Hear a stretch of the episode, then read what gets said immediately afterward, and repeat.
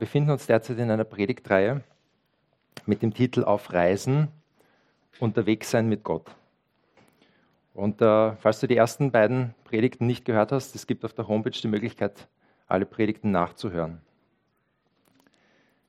Im Rahmen dieser Predigtreihe schauen wir uns äh, verschiedene Stellen an in der Bibel, wo Menschen aufbrechen, wo sie sich aufmachen, wo sie Sicherheiten und Vertrautes zurücklassen und wir spannen dabei einen Bogen vom ersten Buch der Bibel, vom ersten Buch Mose, von der Genesis, fast bis ans Ende der Bibel in den Hebräerbrief im Neuen Testament, wo wir die letzten Predigten aus dieser Reihe dann hören werden in ein paar Wochen.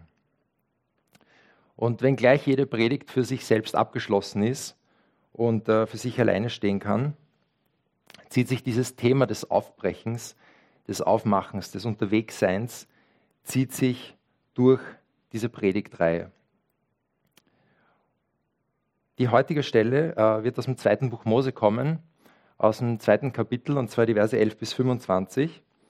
Aber bevor wir zum Text kommen, glaube ich, dass es hilfreich ist, äh, wenn wir uns kurz grob zusammengefasst anschauen, was bisher geschehen ist. Also nicht nur, was haben wir in den letzten beiden Wochen gehört, sondern was ist in der Bibel an sich passiert bis zu dieser Stelle im zweiten Buch Mose.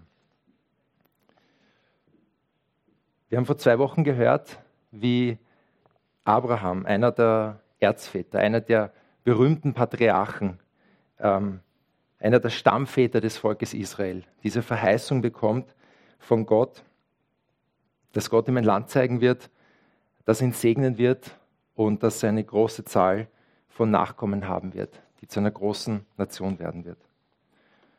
Und Gott schließt einen Bund mit Abraham sagt ihm auch, dass seine Nachkommen eines Tages fremd sein werden in einem anderen Land, bevor sie dort, und dass sie in dem Land dann dort 400 Jahre unterdrückt werden, bevor Gott sein Volk von dort wieder befreien wird, bevor er sie von dort wieder hinausführen wird nach 400 Jahren der Unterdrückung äh, und dass sie zurückkommen ins verheißene Land. Das kannst du im ersten Buch Mose im Kapitel 15 nachlesen. Und Abraham bekommt, so wie verheißen, Nachkommen, unter ihnen auch Isaak, aus dessen Linie dann Jakob kommt. Jakob selbst hat zwölf Söhne, einer von ihnen Josef, eine sehr bekannte Geschichte.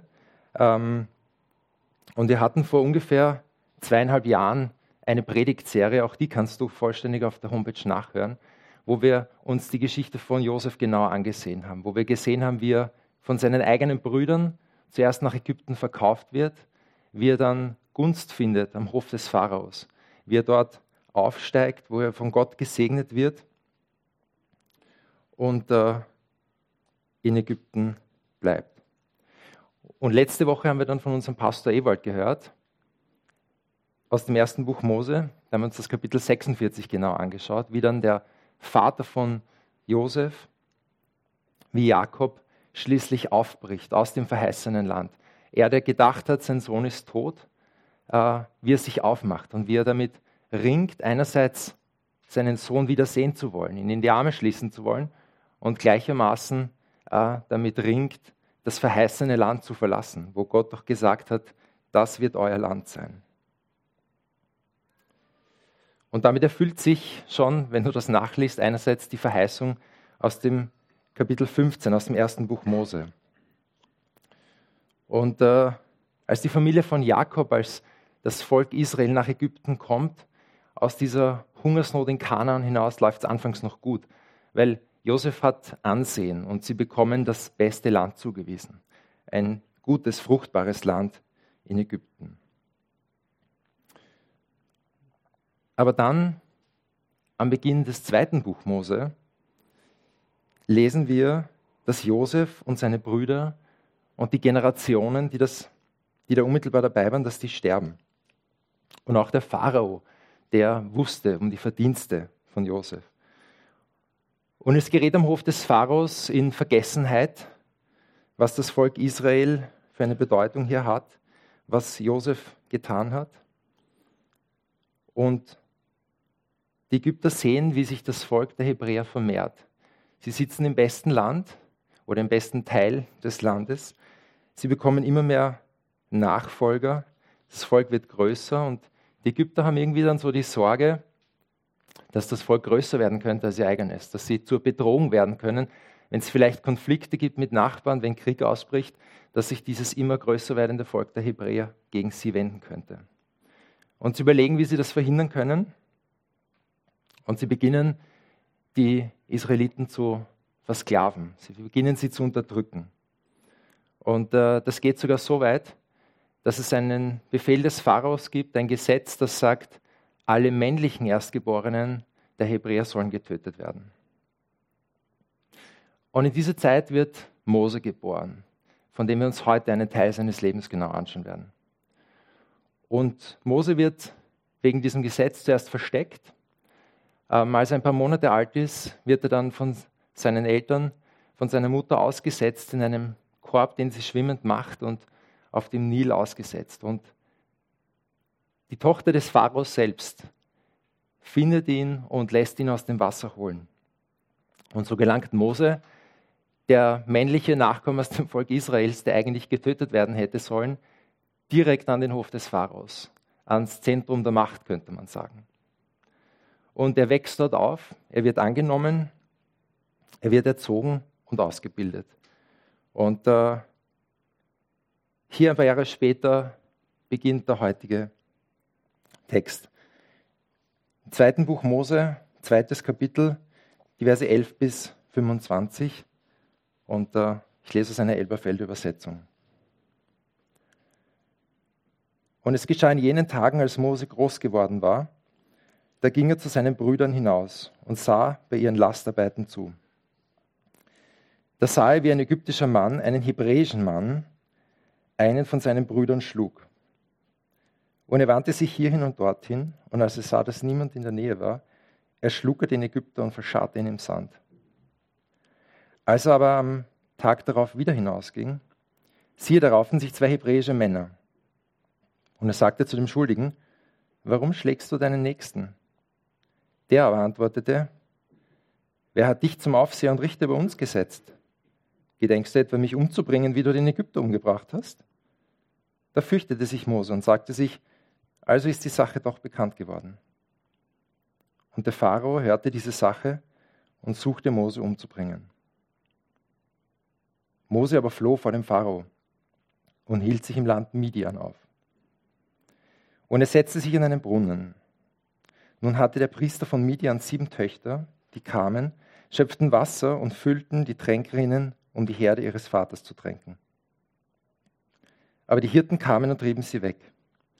Da stand Mose auf, half ihnen und tränkte ihre Herde. Als sie nun zu dem Vater Reguel kamen, sagte er, warum seid ihr heute so früh gekommen? Sie antworteten, ein ägyptischer Mann hat uns aus der Gewalt der Hirten befreit und er hat sogar eifrig für uns geschöpft und die Herde getränkt. Da sagte er zu seinen Töchtern, und wo ist er? Warum habt ihr den Mann draußen gelassen? Ladet ihn doch ein, damit er Brot mit uns isst. Und Mose willigte ein, bei dem Mann zu bleiben. Und er gab Mose seine Tochter Zippora zur Frau.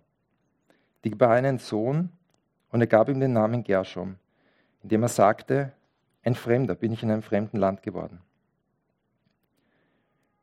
Und es geschah während jener vielen Tage, da starb der König von Ägypten. Und die Söhne Israel seufzten wegen ihrer Arbeit und schrien um Hilfe. Und ihr Geschrei wegen der Arbeit stieg auf zu Gott. Da hörte Gott ihr Ächzen und Gott dachte an seinen Bund mit Abraham, Isaac und Jakob. Und Gott sah nach den Söhnen Israel und Gott kümmerte sich um sie.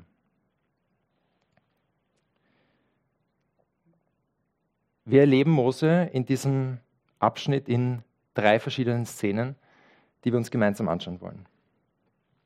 In Vers 11 zu Beginn es geschah in jenen Tagen, als Mose groß geworden war, da war er wahrscheinlich ungefähr 40 Jahre alt. Und die Formulierung, er ging zu seinen Brüdern hinaus, ist insofern interessant, weil obwohl er getrennt von seiner leiblichen Familie aufwächst am Hof des Pharaos, obwohl er dort der Hebräer ist, der vermutlich nie so richtig ganz dazugehört, weil er eben nicht aus der Linie des Pharaos stammt, äh, identifiziert er sich nach wie vor mit seinen Brüdern mit den hebräischen Menschen aus dem Volk Israel. Und äh, er geht hinaus, er beobachtet das, wie das Volk seiner Herkunft unterdrückt wird. Und er sieht das Unrecht, Unrecht wie ein Ägypter oder ein ägyptischer Aufseher einen Hebräer schlägt. Und äh, wir sehen jetzt aus dem Text nicht genau, ob das eine Art Baustelle war oder das auf den Feldern war oder in welchem Setting das genau war. Aber Tatsache ist, er sieht hier das Unrecht, wie das Volk, das geknechtet wird, schlecht behandelt wird. Äh, und in Vers 12, da schreitet Mose dann ein. Er sieht sich um äh, und als er denkt, es ist niemand in der Nähe, der schlägt den Ägypter. Äh, er tötet ihn und vergräbt ihn im Sand. Und ich gebe zu, der Punkt ist nicht ganz einfach. und wir müssen schauen, was können wir daraus klar feststellen. Wir können auf jeden Fall feststellen, Mose war irgendwie wohl äh, zwiegespalten. Er wollte eingreifen. Er wollte sich hier für die oder hat sich für die schwächere Partei eingesetzt in einem Konflikt. Wollte seinen Landsleuten helfen, helfen. Ist gegen Unrecht aufgestanden. Und die Intention hier, so zu handeln, war zweifellos gut. Die Umsetzung, wie Mose das macht, ist eher nicht gut gelaufen. Und das sehen wir schon, wenn äh, wir genau hinschauen und sehen, er sieht sich um. Und erst, als er denkt, es sieht eh niemand, ist es okay, dann kann er das machen, obwohl er ja vom Hof des Pharaos kommt und ja möglicherweise vielleicht sogar irgendeine Autorität oder Befehlsgewalt gehabt hätte gegenüber diesem Aufseher dort. Aber er weiß offenbar doch, es ist nicht richtig, was er hier tut. Und äh, seine Handlung wird noch einige Konsequenzen haben und einiges nach sich ziehen, wie wir gleich sehen werden. Und wenn wir weiterlesen, ab Vers 13 in der zweiten Szene, da sehen wir dann, Mose setzt sich das zweite Mal für die schwächere Partei ein. Und diesmal streiten aber zwei Hebräer. Und er adressiert hier den äh, Stärkeren, den Schuldigen wieder und sagt, warum schlägst du deinen Nächsten? Also er setzt sich wieder für eine schwächere Partei in einem Konflikt ein, wird hier wieder aktiv und greift ein. Und die Reaktion in Vers 14 ist sehr interessant, weil einerseits könnte man sich denken, die Hebräer hätten das ja quasi gemeinsam vertuschen können, dass dieser ägyptische Aufseher, der sie schlecht behandelt hat, äh, getötet wurde. Aber genau das passiert nicht, sondern der Hebräer äh, greift Mose selbst an. Er attackiert ihn hier mit Worten und sagt, wer hat dich zum Aufseher und Richter über uns gesetzt? Und äh, das ist ein besonders interessanter Aspekt, finde ich, weil Mose einige Zeit später, als er berufen wird, das Volk anzuführen, auch der Richter über das Volk wird. Und er hat sogar mit dem Volk dann so viel zu tun, dass er auf den Rat von seinem Schwiegervater später eigene Richter noch zusätzlich beruft, weil er mit der Arbeit nicht mehr nachkommt und sich nicht mehr um die Leitung, um das Anführen des Volkes kümmern kann und äh, Hilfe braucht. Und das zeichnet sich hier schon ab einerseits.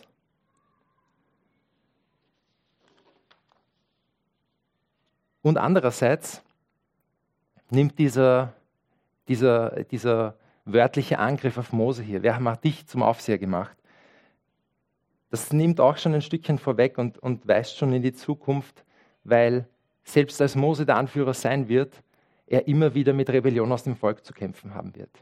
Das Volk wird ihn oftmals nicht akzeptieren, das Volk wird sich immer wieder auflehnen. Und er, der von Gott persönlich ausgesondert werden wird, er, der von Gott persönlich berufen werden wird, das Volk zu leiten, aus Ägypten herauszuführen, dem Gott persönlich die Gesetze gibt, die Anweisungen für das Volk, gegen den von Gott angesandten Anführer des Volkes wird es immer wieder Rebellion geben und Ablehnung. Und spätestens hier wird auch klar, dass der Mord an dem Ägypter nicht unentdeckt geblieben ist. Und die Vertuschung hat nicht funktioniert. Und obwohl Mose von der Familie des Pharaos angenommen wurde, obwohl er am Hof gelebt hat und dort vermutlich auch gewisse Privilegien genossen hat, muss er um sein Leben fürchten, als der Pharao davon erfährt. Er ist trotzdem nur der Hebräer und er hat den Ägypter getötet. Und es geht so weit, dass Mose aus Ägypten flieht, dass er alles zurücklässt. Dass er seine Sicherheit am Hof des Pharaos, dass er seinen Wohlstand dort, das Leben, das er dort führen kann, hinter sich lassen muss und flüchtet. Und er gelangt ins Land Midian. Und wenn man sich das auf äh, alten Karten anschaut, äh, dann ist Ägypten westlich von der Halbinsel Sinai und Midian ist östlich von der Halbinsel Sinai. Also es war schon ein, ein ziemliches Stück. Es war nicht so, dass er nur mal schnell so vom Ort des Geschehens weg ist, ähm, sondern das ist schon eine größere Distanz gewesen.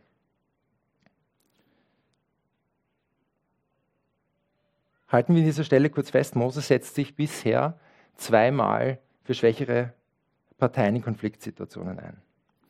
Und es kostet ihn sehr viel, obwohl er das Richtige will. Er verliert hier seine gewohnte Umgebung, äh, er verliert den Wohlstand und er wird vollständig jetzt von seinem Volk und seiner Familie getrennt. Nicht nur äh, sozial, sondern auch räumlich.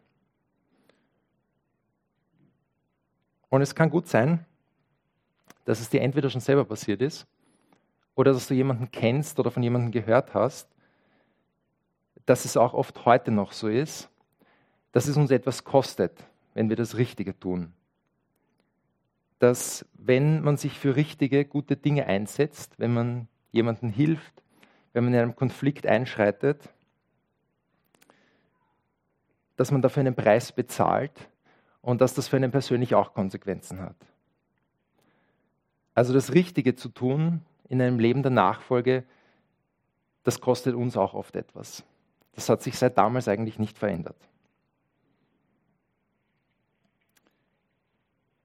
Und dann in den Versen 16 und 17, wenn wir weiterlesen, die dritte Szene, wo Mose sich wieder für eine schwächere Partei einsetzt und wieder für Gerechtigkeit aufsteht. Und auch das halte ich für sehr interessant, denn obwohl er gerade alles verloren hat, obwohl er gerade festgestellt hat, was ihn das alles kostet, ähm, sitzt er in Midian und äh, wirft sich sofort in den nächsten Konflikt hinein eigentlich.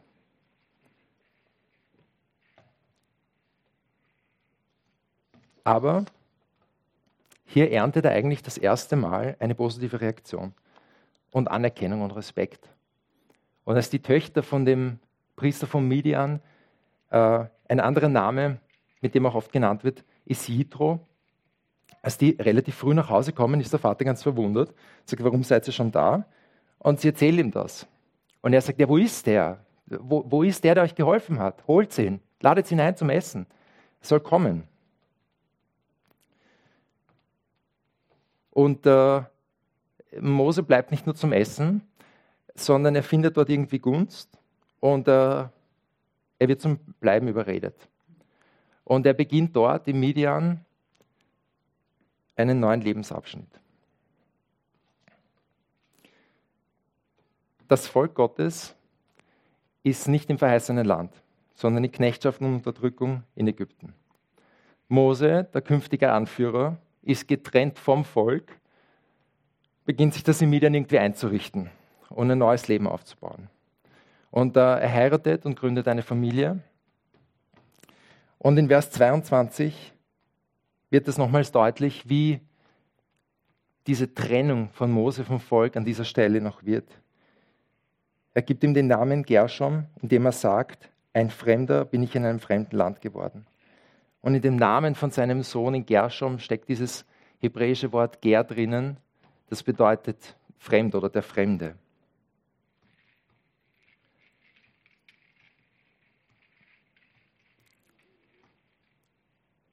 Und Vers 23, die Söhne Israels seufzen wegen ihrer Arbeit in Ägypten. Sie werden weiterhin unterdrückt. Sie schreien zum Volk. Also sie schreien zu Gott. Und wenn wir zurückdenken an das, was ich eingangs gesagt habe, die Verheißung, die Abraham bekommen hat äh, im ersten Buch Mose, die erfüllt sich hier.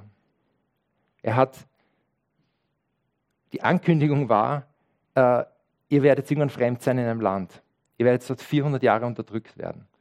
Und das ist hier die Erfüllung, wenn das Volk in Ägypten unterdrückt wird.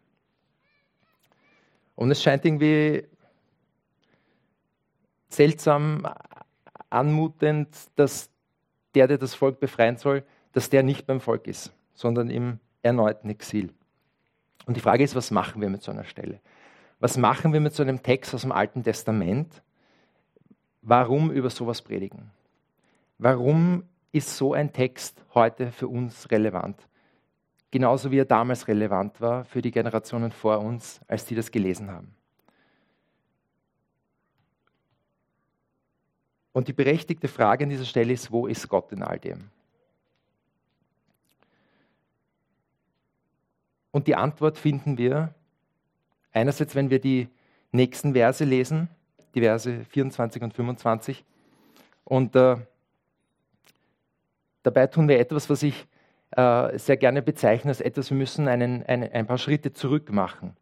Wir müssen ein bisschen den Zoom verändern vom, von der individuellen Geschichte von einzelnen Personen und äh, den Blick aufs Größere weiten. Und das ist ganz wichtig, wenn wir viele Texte im Alten Testament studieren, dass wir uns nicht immer in Detailfragen verlieren, sondern dass wir gerade wenn etwas irgendwie unverständlich scheint, den Blick auf das große Ganze richten, auf die große Geschichte, die dahinter steht, auf die Heilsgeschichte und auf die gesamte Perspektive und das gesamte Buch der Bibel.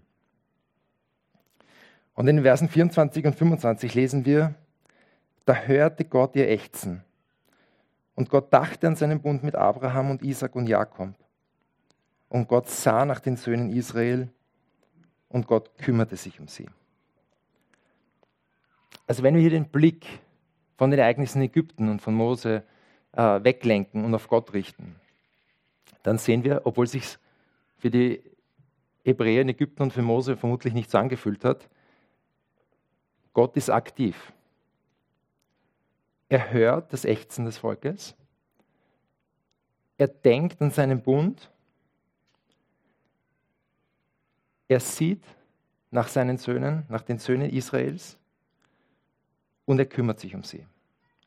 Also er hört, er denkt, er erinnert sich, er sieht und er hört und er kümmert sich. Und einerseits schließt das hier so ein bisschen den Bogen ab von dem, was bisher geschehen ist. Was wir in den letzten Wochen gehört haben, was in den Kapiteln davor stattfindet. Und andererseits ist es auch eine Art Vorschau auf das, was kommen wird. Und äh, ich will euch sehr ermutigen und einladen, äh, die Geschichte hier weiterzulesen in den kommenden Tagen und kommenden Wochen.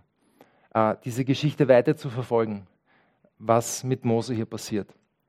Denn wenige Verse später, im Kapitel 3, wird Mose in dieser berühmten Begebenheit mit dem brennenden Dornbusch äh, berufen werden, das Volk anzuführen.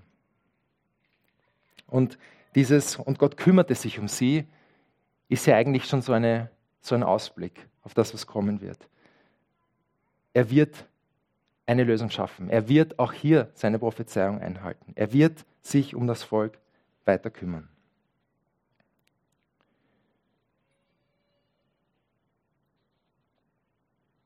Und Mose wird das Volk eines Tages aus Ägypten herausführen. Aber, aber noch ist es nicht so weit. Mose wird durch die Geschehnisse in dem heutigen Text, durch sein Leben in Midian. Und wahrscheinlich war die Zeitspanne von seiner Flucht nach Midian bis zu dem Zeitpunkt, wo er berufen wurde und wo es dann losgeht mit der Befreiung aus dem Volk, ungefähr 40 Jahre. Und ich finde, das sollte uns auch äh, helfen beim Reflektieren in äh, unserer Ungeduld, die wir manchmal entwickeln. Ich, ich weiß nicht, wie es euch geht, mir geht es ganz oft so. Und äh, wir brauchen, glaube ich, oft, gerade bei Texten aus dem Alten Testament, eine langfristige Perspektive. Und es wird uns helfen, geduldig zu werden. Aber diese Jahre in Midian, diese Zeit hier im Exil, diese Vorbereitung in der Fremde, getrennt von Familie und Volk. Diese Reifung und Entwicklung bis zur Berufung, die erfolgt hier in Midian, in kleinen Schritten, im Alltag, im Familienleben, in der Arbeit, wenn er sich um die Tiere seines Schwiegervaters kümmert. Und wir lesen da eigentlich nicht besonders viel über große übernatürliche Ereignisse. Äh, wir lesen da nicht bis hier, dass Gott mit Mose persönlich interagiert. Ganz anders als in den Texten von den letzten Wochen, wo Gott mit Abraham den Bund schließt, wo er äh, Jakob erscheint und sagt, geh. Wo er mit Abraham, als den Bund schließt, sagt, geh. Und genauso bereitet Gott uns aber auch vor, genauso wie Mose im Alltag, in den vielen kleinen Dingen, oft über viele Jahre. Und äh, wir laufen so oft die Gefahr, und ich nehme mich da nicht aus, dass wir denken, Gott handelt in unserem Leben immer nur und er prägt uns dann ganz besonders in diesen großartigen Ereignissen, an die wir uns viele Jahre zurückerinnern. Äh, die wir vielleicht von Generationen vor uns hören oder über die möglicherweise noch Generationen nach uns sprechen werden. Wo wir nicht leugnen können, eine Art oder ein, ein, ein übernatürliches Eingreifen von Gott äh, zu erleben. Aber Gott ist genauso da und treu im Alltag. Und wir haben letzte Woche gehört, Gott ist treu. Und er ist genauso treu hier in Midian. An jedem einzelnen Tag in den Jahrzehnten, die Mose in Midian lebt. Und auch das hat sich bis heute nicht verändert. Auch nicht für uns, auch nicht in unserem Alltag, wenn es sich oft nicht so anfühlt. Wenn unser Alltag so dahin plätschert und, und trist ist. Wenn wir uns fragen und wenn wir uns dabei ertappen, dass unsere Gedanken kommen in eine Richtung, ist Gott wirklich da? Hat er mich vielleicht vergessen? Ich habe so wenig Erlebnisse im Alltag.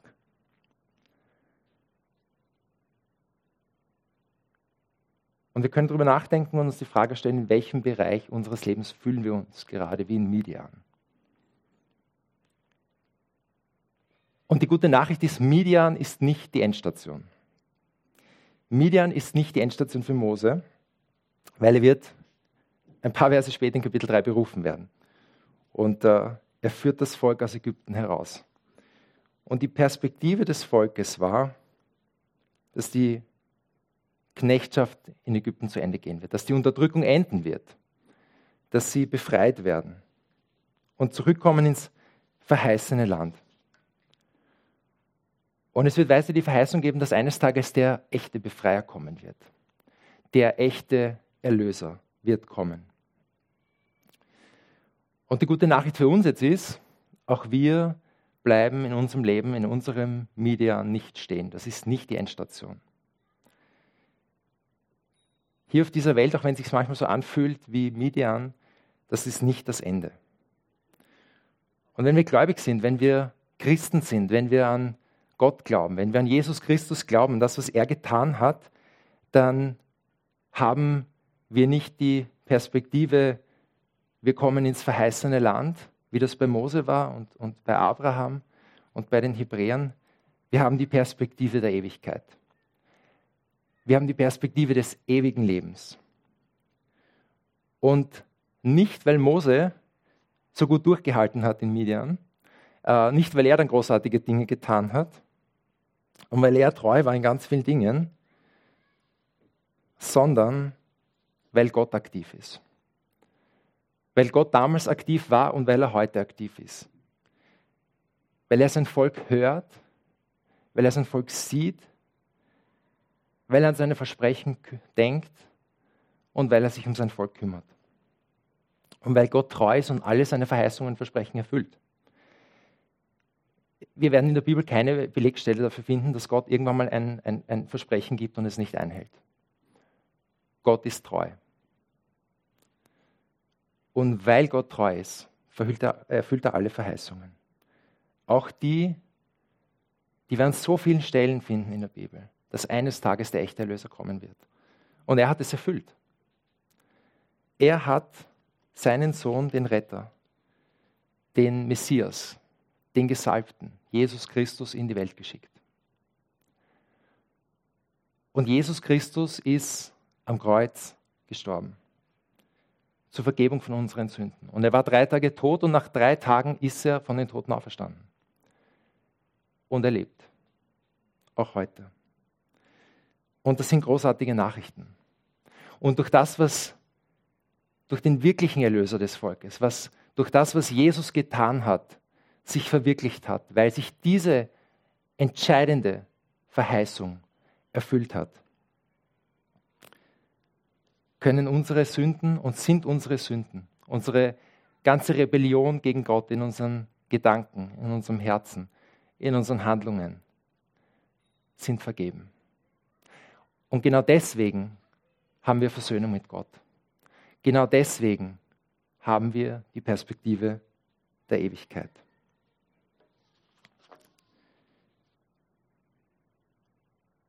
Und bis es soweit ist, bereitet Gott uns jeden einzelnen Tag weiterhin vor im Großen und im Kleinen. Und in den bedeutenden und in den scheinbar unbedeutenden Momenten. Weil, wie Brüder und Schwestern, bei Gott gibt es keine unbedeutenden Momente.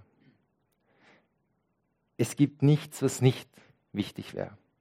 Genauso wie jedes Wort, jeder Stammbaum, jeder Aspekt in der Bibel wichtig hat und eine Bedeutung hat, wenn wir danach graben.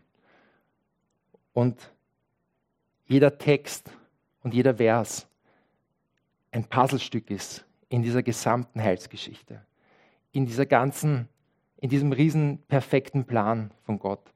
So ist jeder einzelne Tag, auch wenn es sich oft nicht so anfühlt, ein Puzzlestück in unserem Leben, in dem Plan, den Gott mit uns selbst hat. Es gibt keine unwichtigen Tage, es gibt keine unwichtigen Aufgaben, es gibt auch keinen Moment, der uns nicht prägt oder auf irgendetwas vorbereitet. Äh, und ich gebe zu, das ist ein sehr unangenehmer Gedanke. Also ich mir auch gedacht, dass ich das geschrieben habe, weil wenn es keine unbedeutenden Momente gibt, dann bedeutet es auch, das, was ich tue und das, was ich falsch tue, hat einen Einfluss äh, auf die Menschen in meinem Umfeld. Das, was ich bei meinen Kindern falsch mache in der Erziehung, ähm, das prägt sie auch. Und das ist ein sehr unbefriedigender Gedanke. Aber ich bin mir sicher, Mose hat in Midian auch schwierige Tage erlebt. Genauso wie das Volk in Ägypten schwierige Tage erlebt hat. Und die entscheidende Frage ist, glauben wir an diese Verheißungen? Glauben wir an diese Perspektive? Und die relevante Frage, die wir uns stellen müssen. Und ich möchte euch wirklich einladen, darüber nachzudenken in den kommenden Wochen und Tagen.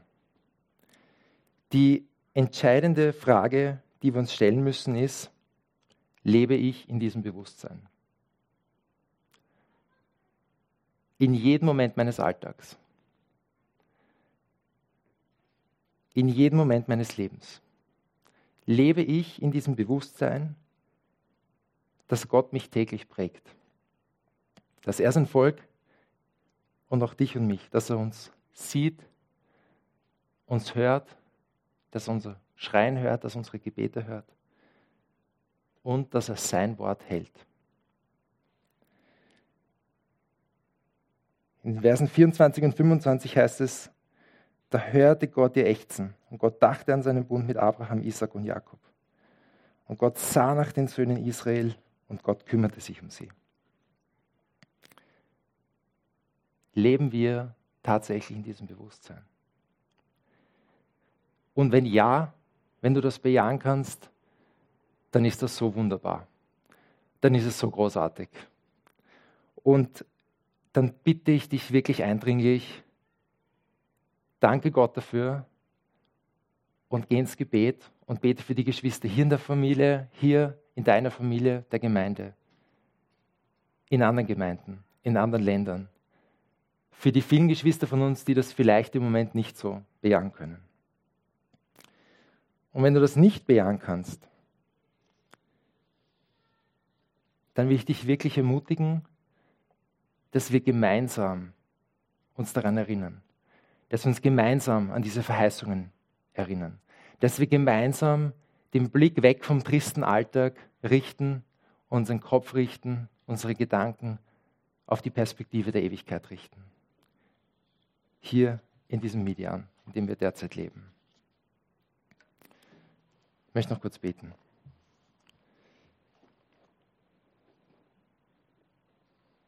Herr, wir danken dir für dein Wort und deine Treue und Souveränität. Und wir preisen deinen Namen und deine treue und unverdiente Gnade, die du ausgehst. Und wir preisen dich für deine Wundertaten und deine Versprechen und dass du uns aus Gnade allein, durch Glauben allein, an Jesus allein rettest. Wir beugen unsere Knie in Ehrfurcht vor deiner Herrlichkeit, Herr, und wir preisen und danken dir für die Perspektive Ewigkeit.